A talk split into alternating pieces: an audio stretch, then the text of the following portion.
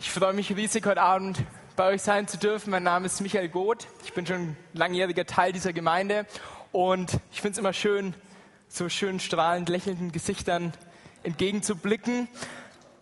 Und ja, ich habe das Vorrecht, die Ehre, heute mit unserer Serie weiterzumachen. Wir befinden uns zurzeit in der, in der Predigtserie. Das ist jetzt mittlerweile schon die zehnte Predigt dazu, weil es wirklich ein richtig, richtig wichtiges Thema ist. Es lautet, was glaubst du, wer du bist? Und wieso ist es so wichtig? Weil es wichtig ist zu wissen, wer ich bin, wer du bist, wer wir sind, weil wir dann aufgrund dessen wissen, wie wir zu handeln haben und wie wir sein können, wie wir leben können. Und die Bibel gibt uns da ganz, ganz viele Beispiele, ganz, ganz viele Hilfestellungen. Deswegen auch die Ermutigung. Wir haben eine Homepage, ecclesianürnberg.de und da sind auch die anderen Predigten alle drauf. Deswegen wenn du mal eine ruhige Minute hast, dann lad dir die doch mal alle runter und hör sie dir der Reihe nach an. Das sind echt wertvolle Stücke mit dabei. Genau, bei mir soll es heute darum gehen, und zwar, ich bin die Braut.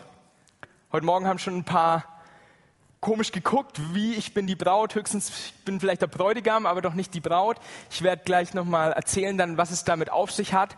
Und ganz zu Beginn möchte ich noch sagen, dass die Bibel eben so Bilder gibt, wie zum Beispiel Ich bin die Braut, das ist so eine, so eine Metapher, aber die Bibel gibt auch ganz andere Bilder, wo sie, wo sie sagt, hey, wenn das und das, wenn wir das und das sehen, dann wird das und das passieren. Und so sagt sie zum Beispiel in Matthäus 24, dass wenn der Feigenbaum, dass wir am Feigenbaum erkennen, dass es Sommer ist. Jetzt ist es natürlich so, dass die wenigsten von uns den Feigenbaum in ihrem Garten oder auf ihrem Balkon stehen haben. Ich weiß nicht, ob es heute Abend jemanden gibt. Nein, ich genauso wenig. Deswegen müssen wir gucken, dass wir an was anderem erkennen, dass Sommer ist. An was könnte man erkennen, dass Sommer ist? An der Sonne zum Beispiel. Ja, zum Beispiel auch, genau. Oder wenn man auf der Autobahn unterwegs ist, an den Wohnwegen, die einmal quer durch Deutschland fahren oder auch an den, an den ganzen Holländern, die dann von Norden nach Süden runterfahren. Wisst ihr, was ein, was ein Holländer ohne Anhängerkupplung ist? Obdachlos. Ich darf das sagen, nicht weil ich Holländer bin, sondern weil ich selber gerne Camping fahre und wir auch schon seit vielen, vielen Jahren eine Anhängekupplung an unserem Auto haben. Und ja, ich liebe es auch, in, im Wohnwagen zu schlafen, da zu übernachten. Und genau, ich bin, ich bin ganz oft eben auch mit meinen Eltern unterwegs gewesen, immer mit dem Wohnwagen und dann ist da mal eine Sache passiert, die mir in dem Punkt die Augen geöffnet haben. Für alle Anticamper muss ich noch kurz was vorher erklären. Es gibt sowas, das nennt sich Vorzelt. Das ist ein Zelt, das vorm Wohnwagen ist, deswegen heißt es Vorzelt logischerweise. Und das fädelt man im Wohnwagen ein, dann macht man noch ein bisschen Gestänge dazu, haut Nägel in den Boden und spannt Seile, damit es schön, schön straff ist, damit es eben nicht umhaut, damit es nicht umfällt.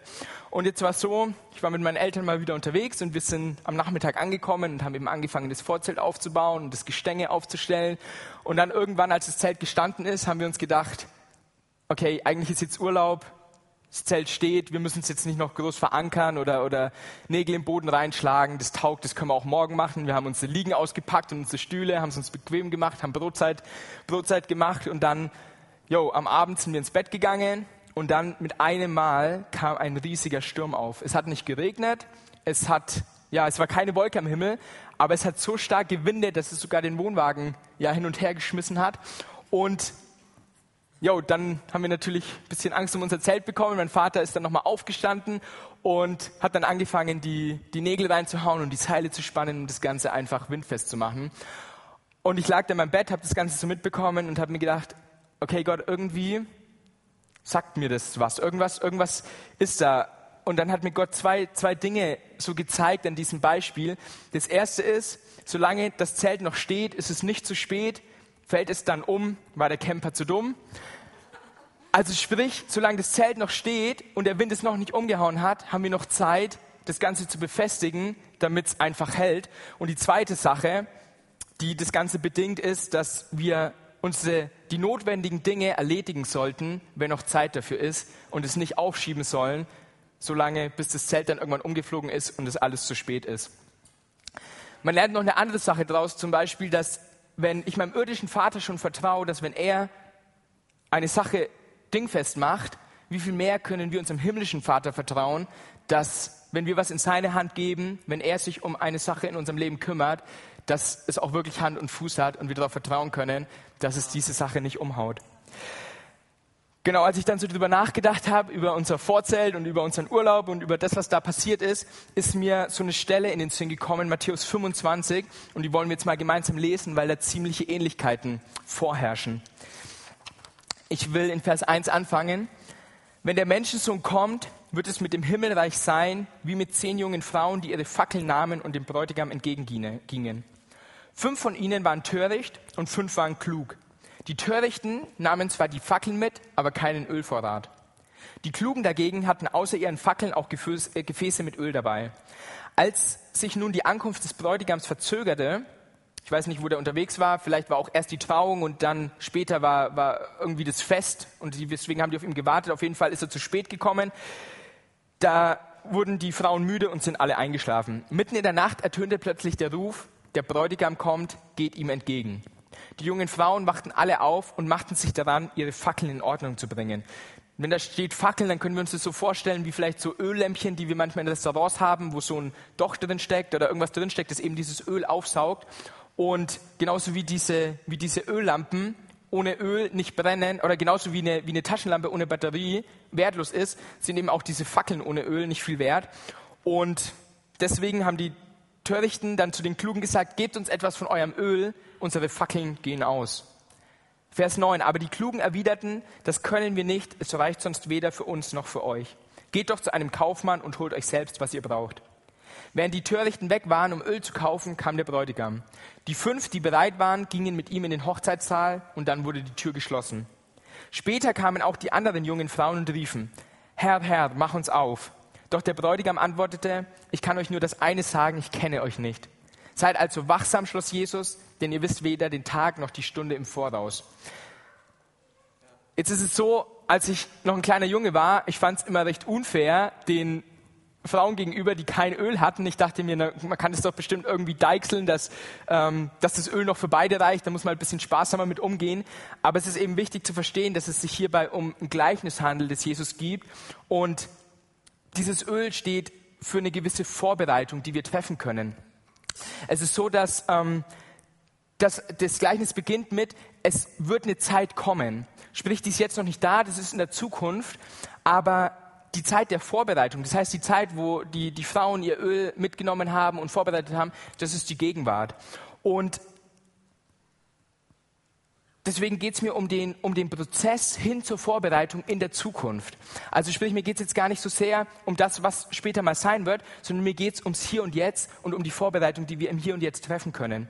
Und jetzt ist es so mit diesem Öl, die, ähm, diese Vorbereitung für dein geistliches Leben und auch für dein Leben mit Jesus, die kannst nur du ganz persönlich treffen. Deswegen konnten die Frauen, die sich vorbereitet hatten, konnten nichts von dem Öl an die anderen Frauen abgeben. Deine Beziehung mit Jesus, dein Dienst in der Gemeinde und dein geistliches Leben, dafür bist du ganz, ganz persönlich verantwortlich. Auch wenn du sagst, hey, ähm, ich bin jetzt zum ersten Mal auch in der Kirche oder ich, ich habe eigentlich mit, mit Gott jetzt nicht so viel am Hut, deswegen möchte ich dich auch ermutigen, dass du, dass du heute dein Herz aufmachst und auch mal genau hinhörst, was Gott dir zu sagen hat, weil nicht andere Menschen, keine Pastoren, keine Pfarrer, keine, keine Lehrer und niemand sonst kann dir die Entscheidung abnehmen oder die Entscheidungen abnehmen, die du in deinem Leben mit Jesus zu treffen hast. Dann noch eine andere Sache, die ich ziemlich unfair fand, und zwar, dass der Bräutigam dann die, die Tür einfach zugemacht hat und die nicht mehr reingelassen hat. Ich denke, wenn ich später mal heirate, ich bin, ich freue mich über jeden, der, der einfach kommt, auch wenn Leute zu spät kommen, dann sage ich, ey, kommt rein, wir sind gerade schon bei der Party, ihr könnt, ihr könnt einfach dazukommen. Aber auch hier geht es eben darum, dass es nicht das reale Leben ist, sondern dass es eben eine Geschichte ist. Und da will uns Gott ganz klar sagen, irgendwann wird die Zeit kommen, da ist es zu spät. Also spätestens, wenn wir sterben und wenn wir von dieser Erde weg sind, dann kann ich keine Vorbereitungen mehr für mein ewiges Leben treffen. Und deswegen geht es hier nicht um Fairness, sondern es geht darum, und Gott will dir, will dir heute Abend auch, auch das ganz klar sagen, hey, du bist dafür verantwortlich, dass du dich vorbereitest für dein persönliches Leben.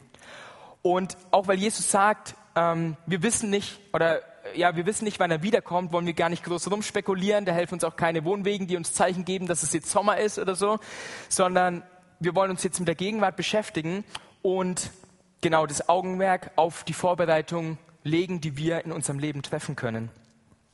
Jetzt ist es so, dass hier von einer, von einer Hochzeit die Rede ist, in Matthäus 25 eben von der persönlichen Vorbereitung, aber die Bibel spricht auch noch an, an ganz verschiedenen Stellen von im Kontext der, der Hochzeit.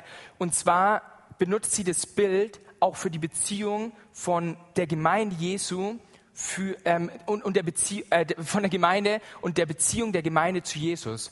Da steht zum Beispiel in Epheser 5, wird das Bild aufgegriffen, da geht es eigentlich um die Erklärung oder um, um, um auch eine Hilfestellung, hey, wie kann eine Ehe aussehen, auch nach göttlichem Willen. Und dann ist an dieser Stelle beschrieben, dass, dass es mit der, mit der Ehe so ähnlich ist, wie die, Be also zu, von der Ehe zwischen Mann und Frau so ähnlich ist, wie die Beziehung ähm, von Jesus und seiner Gemeinde. Sprich, so wie ein Bräutigam sich nichts sehnlicher wünscht, seine Frau zu heiraten und endlich ein Leben mit ihr zu beginnen, gemeinsam ähm, in eine Wohnung zu ziehen und Familie zu gründen, so wie er es gar nicht erwarten kann, wie er darauf hineifert, wie er um die Frau, wie er um die Frau wirbt und wie er, ja, wie er alles Mögliche tut, dass es dieser seiner Frau gut geht. So greift die Bibel dieses Bild auf und sagt, Jesus wirbt genauso um uns. Und deswegen auch der Titel heute, ich bin die Braut, als Teil der Gemeinde Gottes, als Teil der weltweiten Kirche Jesu und auch als Teil dieser Gemeinde hier in Nürnberg, will Gott dir sagen, du bist von Jesus so geliebt, wie ein Mann seine Braut liebt, wieso er sie auch heiratet und all diese Dinge. Und jetzt ist es so, dass da eben ähm, Gott, als er Adam geschaffen hat, also sprich, als Gott den, den Menschen gemacht hat und als er, als er nach und nach so die Welt ins Sein gebracht hat, da hat er die Tiere noch geschaffen und er hat die, die Natur gemacht und die, ja, Berge hochgehoben und die, und die, und die Meere gemacht und all dieses. Und dann stand Adam, der Mann stand so da und Gott hat trotzdem gemerkt, hey, irgendwas fehlt ihm. Ich meine, er hat schwimmen gehen können, er hat wandern gehen können in den Bergen, er hat mit den Tieren spielen können, er hat die Tiere alle, er hat den Tieren allen einen Namen gegeben. Aber Gott hat gemerkt, okay, irgendwie ist dieser Adam, ist dieser Mensch alleine.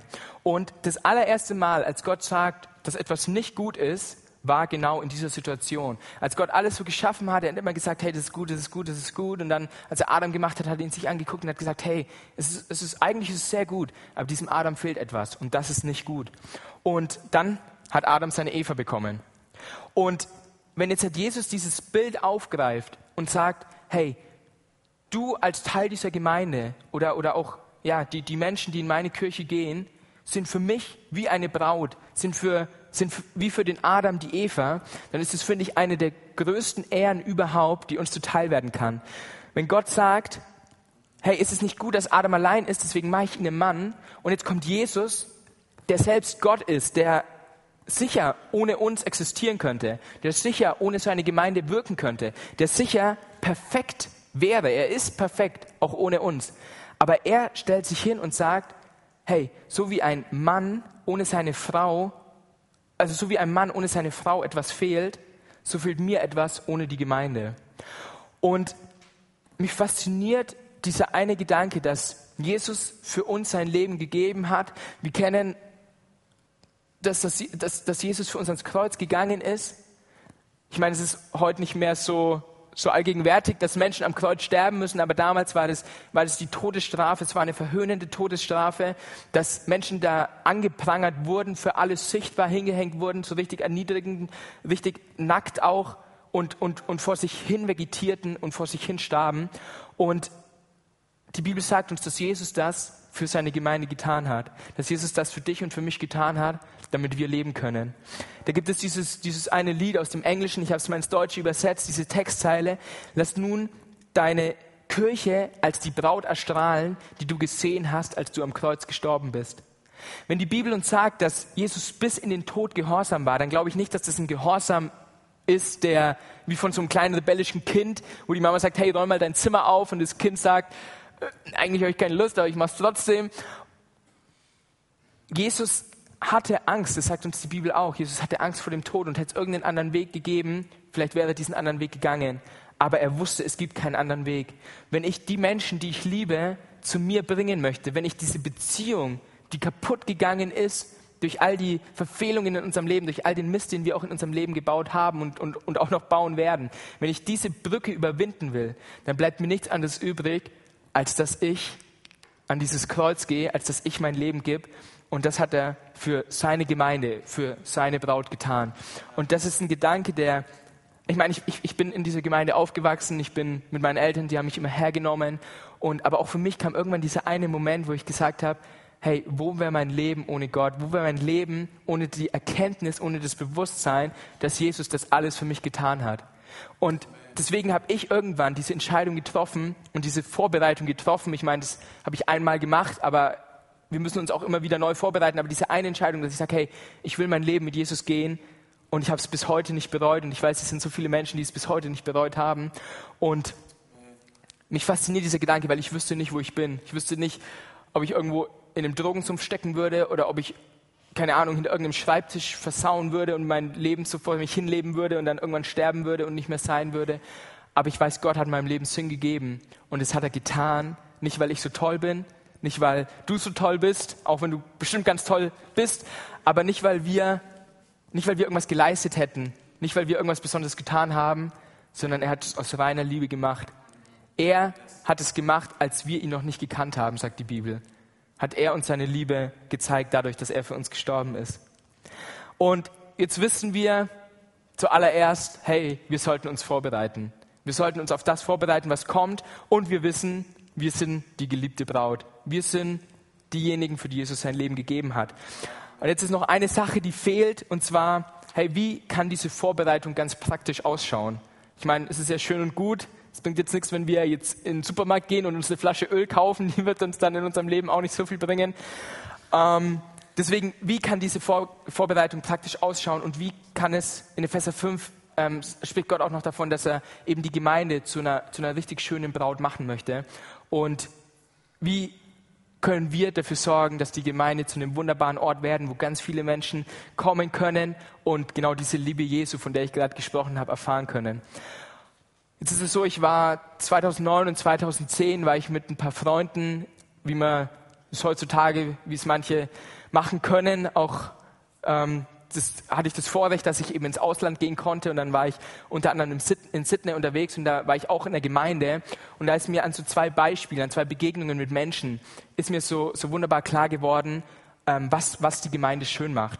Da war unter anderem einer, ihr wurdet heute auch ähm, bestimmt schön von, von unseren von unserem Welcome-Team an der Tür begrüßt, wo Leute stehen, die euch umarmen und die euch die Hand geben und die euch herzlich willkommen heißen. Und da war ich dann auch mit an der Tür gestanden und dürfte die Leute, die ganzen Australier, dürfte ich dann begrüßen, die zur Tür reingekommen sind. Und irgendwann habe ich auch mal nach rechts geguckt, da stand dann noch ein, noch ein Kollege sozusagen von mir, den ich aber nicht kannte. Und dann habe ich mich ihm auch mal vorgestellt, habe ich ihn auch begrüßt. Und dann hat er mir seine Story erzählt. Und zwar ist es so, dass er ist seit kurzem, also er, er ist Moslem, der dann Jesus kennengelernt hat und der erlebt hat, wie, wie Jesus auch eine ganz neue Freude und ganz neues Leben in ihn hineingelegt hat.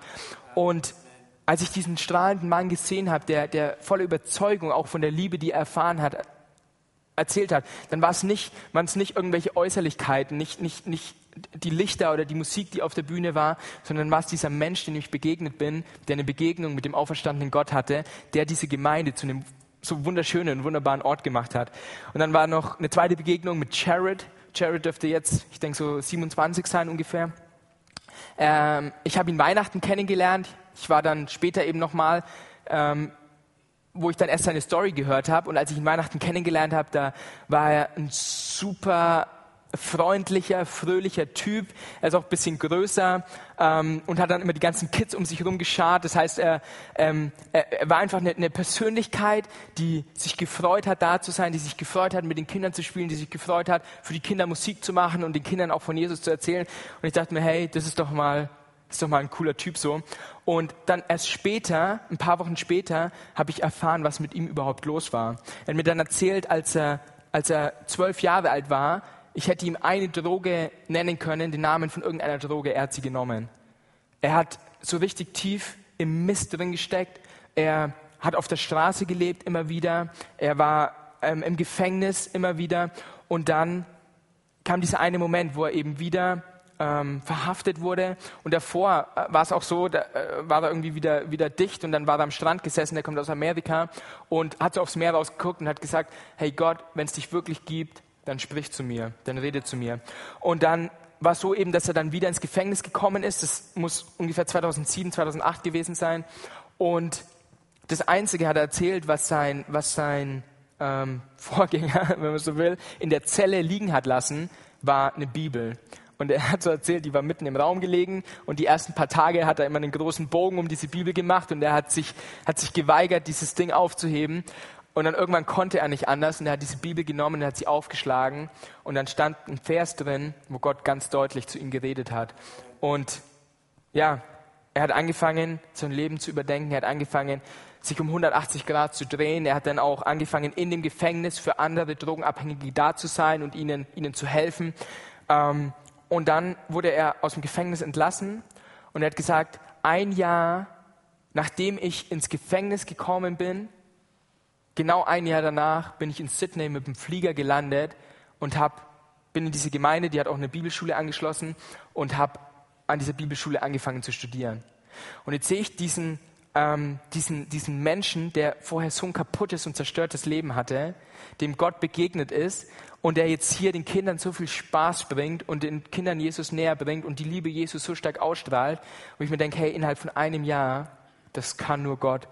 Und das, war, das sind eins zwei von, von ganz vielen Dingen, die ich da erlebt habe, wo ich aber sage, hey, die Gemeinde Gottes, egal ob es jetzt in Sydney ist oder ob es in Nürnberg ist oder ob es in Forchheim ist oder wo sie auch sein mag, die Gemeinde Gottes ist einer der schönsten Orte überhaupt, weil da Menschen kommen mit ihren Fehlern, mit ihrem, mit ihrem kaputten Leben und vom, vom Minus zum Plus kommen. Von der einen Richtung völlig 180 Grad in die andere Richtung und eine Lebensveränderung erfahren dürfen. Und deswegen ist auch die Frage für uns, hey, was was kann unsere Gemeinde auch schöner machen? Was kann hier die Ecclesia Nürnberg auch in diesem Stadtteil schöner machen? Wir haben gerade schon von Servolution gehört. Ich war, durfte im Clean Team dabei sein. Das heißt, ich durfte rumgehen und bei unseren ganzen lieben tollen Nachbarn hier klingeln. Und mein Motto war, Jesus hat uns die Füße gewaschen und wir waschen unseren Nachbarn die Fenster. Und mit diesem Motto sind wir dann losgezogen und ähm, haben ganz wunderbare, tolle Menschen kennengelernt. Und so ist ein Aspekt, wie wir Gemeinde schöner machen, ganz praktisch, dadurch, dass wir unsere Hände, unsere Arbeitskraft, unseren Dienst tun an einerseits diesem Haus hier, an dieser Gemeinde, aber ganz besonders an den Menschen, an unseren Nachbarn, sei es, du wohnst vielleicht hier in der Gegend, aber sei es auch bei dir daheim, an deine Nachbarn, an den Leuten, die du, die du, denen du täglich begegnest, auch auf der Arbeitsstelle oder wo auch immer. Wir können ihnen dienen. Wir haben hier in der Gemeinde, haben Dream Teams, zum Beispiel, dass es immer leckeren Kaffee gibt oder auch manchmal Pizza nach dem Gottesdienst. Das liegt dran, weil Leute gesagt haben, hey, ich möchte gerne ins Bistro-Team und ich möchte den Menschen gerne Kaffee ausschenken, damit sie gerade auch wenn sie morgens kommen, dass sie nicht so eine Miene haben, sondern dass sie aufwachen und wach werden. Andere sagen, hey, ich, ich möchte an der Tür stehen und ich möchte all die tollen Leute, die hier reinkommen, ich möchte ihnen schon ein, ein erstes Lächeln entgegenbringen, weil ich nicht weiß, mit was für Lasten sie von der Woche vielleicht kommen. Vielleicht haben sie den ganzen Tag über, die, die ganze Woche über kein lächelndes Gesicht gesehen haben nur mit mürrischen Menschen zu tun gehabt und haben eine richtige Last auf ihrem Herzen. Und ich möchte sein, der der Erste an diesem Sonntag ist, der ihnen begegnet und sie umarmt und sagt, hey, ich finde es genial, dass du da bist.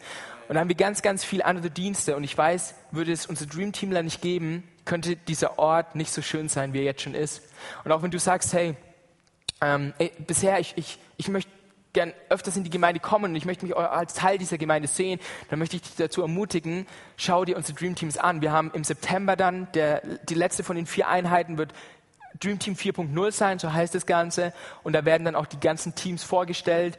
Deswegen möchte ich dich ermutigen, hey, mach den Wachstumspfad mit und lern auch kennen, wie du ganz praktisch die Gemeinde zu einem schönen Ort machen kannst. Ich weiß noch, so aus meiner Kindheit, ich kenne nicht mehr viele Predigten, auch, auch damals schon. Ich habe nach einer Woche oder nach zwei Wochen habe ich schon wieder vergessen, ähm, ja, um was es ging. Aber wieso ich immer wieder in die Gemeinde gekommen bin, war einerseits wegen meiner Familie, aber andererseits, weil ich eine Aufgabe hatte. Und zwar, einige von euch kennen sie noch, diese quadratischen, oder nicht quadratisch, aber viereckigen ähm, ähm, Plastikteile, man nennt sie auch Kassetten, da wurden damals noch die Predigten aufgenommen. Heute machen wir das Ganze über MP3 und können sie auch ins Internet stellen. Aber ich hatte die Aufgabe, die Kassetten umzudrehen. Das heißt, wenn die, wenn die Predigt war, nach 45 Minuten, hat es Klick gemacht. Dann habe ich auf den Knopf gedrückt, habe schnell umgedreht, damit nicht so viel von der Predigt fehlt und habe wieder auf Record gedrückt und dann ging das Ganze weiter. Und ja, wir brauchen heute keine Kassetten mehr, aber auch dadurch konnte ich einfach die Gemeinde ein Stück schöner machen und gleichzeitig hat es mich mit der Gemeinde verbunden. Es, es, es war, weil ich, weil ich eine Aufgabe hatte, weil ich gebraucht wurde, auch wenn es nur Kassetten waren. Dann noch eine, eine Sache, die ich richtig fast schon liebe, und das sind Schülerstellen. Ich mag es, in der Gemeinde Schüler zu stellen, weil ich weiß, du wirst irgendwann drauf sitzen. Du wirst in die Gemeinde kommen und du wirst auf diesem Stuhl sitzen. Und wenn dieser Stuhl da nicht stehen könnte, äh, oder nicht stehen würde, könntest du dich nicht draufsetzen. Wenn der Stuhl irgendwie da hinten zur Tür rausgucken würde, verkehrt rumstehen würde, könntest du nicht mitkriegen, was hier vorne auf der Bühne abgeht. Und deswegen haben wir auch ein ganz tolles Service-Team, die sich darum kümmern, dass die Stühle richtig stehen. Und so gibt es ganz, ganz viele Möglichkeiten, wie wir den Menschen dienen können. Auch ganz praktisch. Und dann einen zweiten Aspekt, wie wir das machen können, wie wir die Gemeinde schöner machen können, ist, indem wir ähm, immer mehr werden wie Jesus, indem wir von ihm lernen, indem wir sein Wort studieren, indem wir einfach gucken auch, was Jesus für unser Leben hat. Denn wenn einer weiß, wie Leben funktionieren kann, dann ist es doch der, der unser Leben gemacht hat. Und dafür haben wir bei uns Kleingruppen, nennt sich das Ganze, die befinden sich zurzeit noch in der Semesterpause. Wir ähm, haben immer Kleingruppen am Stück und dann machen wir kurz Pause und dann fangen wir wieder mit neuen oder auch mit den gleichen Kleingruppen an. Und jetzt ist es so, wenn man zuerst mal Kleingruppe hört, dann bedeutet es nicht, dass wir klein denken, sondern es bedeutet, dass eine Gruppe mit einer kleinen Anzahl von Menschen eine große Veränderung im Leben von den Teilnehmern, aber auch im Leben von den Menschen, mit denen diese Gruppe zu tun hat, bringen. Also Kleingruppe heißt nicht klein denken, sondern Kleingruppe heißt, eine kleine Anzahl von Menschen bringt eine große Veränderung. Und jetzt ist es so, ich, wenn du in noch keiner Kleingruppe drin bist, dann gibt es eigentlich nur zwei Möglichkeiten. Am 15. September, das ist gar nicht mehr so lang hin, starten wir unter anderem unseren dritten Gottesdienst, was ich richtig genial finde. Aber wir starten auch unser nächstes Kleingruppensemester. Und es gibt nur zwei Möglichkeiten für dich. Entweder du startest selber eine Kleingruppe oder du nimmst an einer Kleingruppe teil. Und du bist, und davon bin ich überzeugt, zu beiden fähig. Ich glaube, dass jeder, der Jesus in seinem Herzen hat und der Jesus lieb hat und der auch für irgendwas eine Leidenschaft hat, dass er sagen kann, hey, ich sammle andere Menschen, die die gleiche Leidenschaft vielleicht haben oder ähm, ja, die, die was lernen wollen, sammle ich in meinem Haus oder sammle ich im McFit oder sammle ich auf der Wörterwiese oder wo auch immer ihr euch treffen wollt und wir werden gemeinsam diese Sache angehen. Oder du sagst, hey, ich fühle mich noch nicht so weit oder ich bin jemand, der, der noch lernen will, ich bin vielleicht noch neu im Glauben und ich, ich weiß noch nicht so viele Dinge, dann möchte ich dich ermutigen, hey, schließ dich in der Kleingruppe an, wir werden bald hier außen im Foyer ähm, sehen, was für Möglichkeiten es gibt. Es gibt ganz viel Verschiedenes. Es gibt ähm, Männerkleingruppen speziell, dann gibt es spezielle Frauenkleingruppen. Wir hatten schon eine Kochkleingruppe, wo sich die, die Leute dann getroffen haben, um, um gemeinsam leckeres Essen zu kochen und auch über die Predigt zu sprechen und so weiter.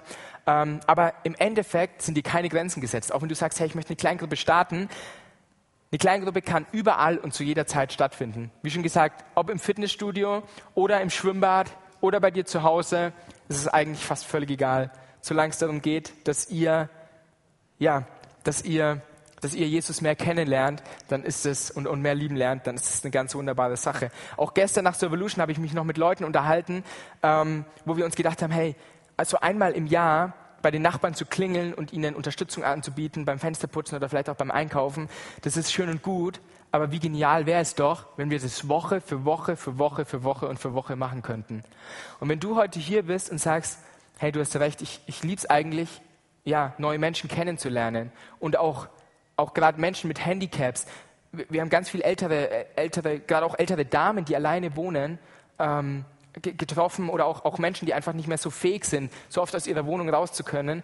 Wenn dir das auf dem Herzen liegt und du sagst, hey, ich schnapp mir noch fünf, sechs, sieben Leute und wir gehen von mir aus am Donnerstag oder am Mittwoch los und, und lernen die, unsere Nachbarn kennen und schauen, wie wir ihnen ganz praktisch helfen können, dann möchte ich dich dazu ermutigen, starte diese Kleingruppe. Es braucht nicht viel. Es braucht dich, es braucht den Willen und es braucht dein Ja dazu und schon kann es losgehen. Genau, beide Aspekte sind ja eine aktive Handlung, wo wir was machen. Jetzt sagt die Bibel aber in dieser Epheserstelle, dass es eigentlich Jesus ist, der, der seine Braut zu einer schönen Braut macht. Und deswegen möchte ich dir da auch eine Erleichterung zusprechen, dass wir zwar die mit Leidenschaft sind und die sind, die, die sagen, ja, ich will es schöner machen, aber es steht immer dieser, dieser mächtige Gott, der dich liebt hinter dir und sagt, hey, mein Kind, ich, ich, ich helfe dir. Wir sind die, die handeln, aber Gott ist der, der irgendwo die Fäden in der Hand hält und uns unterstützt bei dem, was wir tun. Und ja, so ist mein Wunsch einfach, dass wir, dass wir auch dieses Herz bekommen, wie schon ganz viele von uns haben, dass wir dieses Herz bekommen, dieser Gemeinde zu dienen, dieses Herz bekommen, diesen, diesen, dieses Stück Erde, diesen, diesen Stadtteil zu einem richtig, richtig schönen Ort zu machen, wo, wo Menschen kommen und Jesus kennenlernen.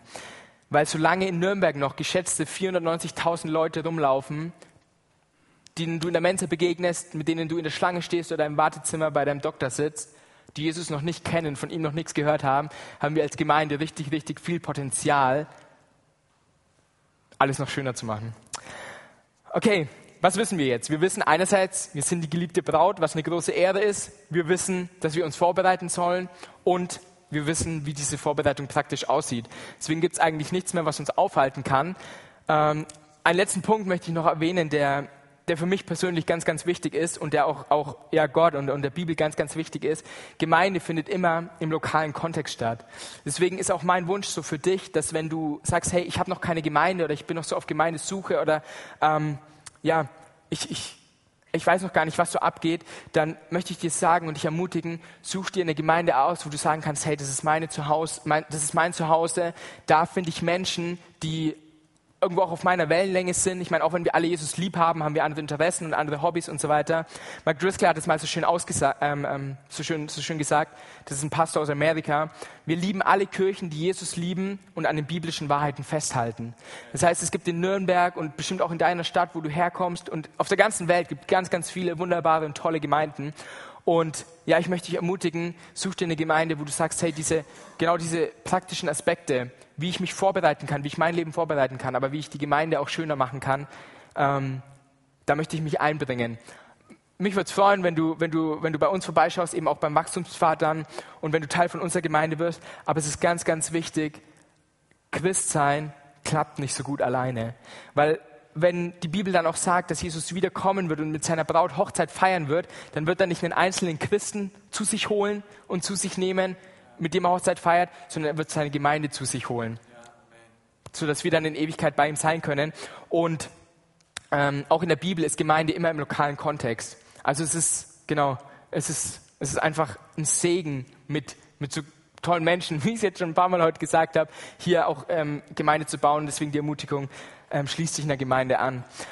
Nachdem ihr jetzt schon alle heiß seid, in eine Kleingruppe zu gehen und auch in ein Dreamteam zu gehen, muss ich jetzt gar nicht mehr fragen, wer von euch die Entscheidung heute treffen will, da eine Vorbereitung zu treffen, sondern ihr werdet jetzt gleich rausgehen und euch eine Kontaktkarte nehmen und sagen, hey, ich möchte Infos zu dem Team und zu der Kleingruppe. Aber vielleicht möchtet ihr auch noch mal eine Woche drüber nachdenken. Vielleicht bin auch nur ich so euphorisch. Ähm, aber eine Sache eine Möglichkeit, eine Frage möchte ich heute Abend noch stellen. Und da möchte ich mal bitten, dass wir alle nochmal unsere Augen zumachen, weil das jetzt auch ein ganz persönlicher Moment werden kann für, für einige Leute hier. Ähm, ich möchte nochmal auf die Camping-Story zurückkommen. Es war ja so, dass Gott mir da diese zwei Sachen gezeigt hat. Auf der einen Seite, dass solange das Zelt noch steht, habe ich die Möglichkeit, das Zelt zu sichern. Und die zweite Sache ist, dass irgendwann der Zeitpunkt sein wird, ähm, ja, dass es, dass es zu spät sein, also äh, das gehört noch dazu, dass es zu spät sein wird. Ähm, und jetzt ist es so, dass ähm, es auch in deinem Leben so ist, dass Gott wunderbare Dinge für dein Leben vorhat. Gott möchte dir ein Leben in Fülle schenken. Nicht ein Leben ohne Probleme, nicht ein Leben ohne Nöte. Ich meine, die Welt dreht sich weiter, egal was wir im Einzelnen so tun. Aber er möchte dir ein Leben geben, wo du mit deinen Problemen zu Gott kommen kannst, wo du mit deinen Nöten zu Gott kommen kannst und er dir ein neues Leben schenken möchte. Ein Leben, das 180 Grad gedreht ist. Und deswegen meine Ermutigung, bevor der Sturm in deinem Leben kommt, oder vielleicht ist der Sturm auch schon gerade in deinem Leben ganz, ganz mächtig am Wüten und ist dabei, dein Zelt, dein Lebenszelt gerade umzuhauen, ist meine Ermutigung an dich heute, dass du sagst, hey, ich möchte mein Leben diesem Gott anvertrauen. So wie mein Vater die ja, die Nägel in die Hand genommen hat und die Schnüre in die Hand genommen hat und dieses Zelt befestigt hat, so möchte Gott in dein Leben kommen und möchte dir einen festen Stand geben und möchte dir ein festes Fundament geben, auf dem du dein Leben aufbauen kannst. Und deswegen ist meine Frage jetzt, wenn du hier bist und wenn du sagst, hey, ich kenne diesen Jesus noch nicht, ich weiß nicht, wie es ist, geliebt zu sein, ich weiß nicht, wie es ist, von Gott angenommen zu sein, ich weiß nicht, wie es ist, diesen Gott persönlich zu kennen. Es ist vielleicht ein ganz neues Konzept für dich, dass, dass man Gott auch persönlich kennen kann, dass man mit ihm reden kann, dass er auch zu einem selber spricht. Wenn du sagst, hey, ich bin heute hier und ich möchte es auch erleben, dann möchte ich dich einladen, jetzt gleich die Hand zu strecken, wenn ich sage, damit ich für dich beten kann und damit wir Gott gemeinsam in dein, in dein Leben einladen können. Wenn du sagst, hey, diese 180-Grad-Drehung, ich möchte es erleben, dann darfst du jetzt mal die Hand strecken, dass ich sehe und dass wir gleich gemeinsam beten können.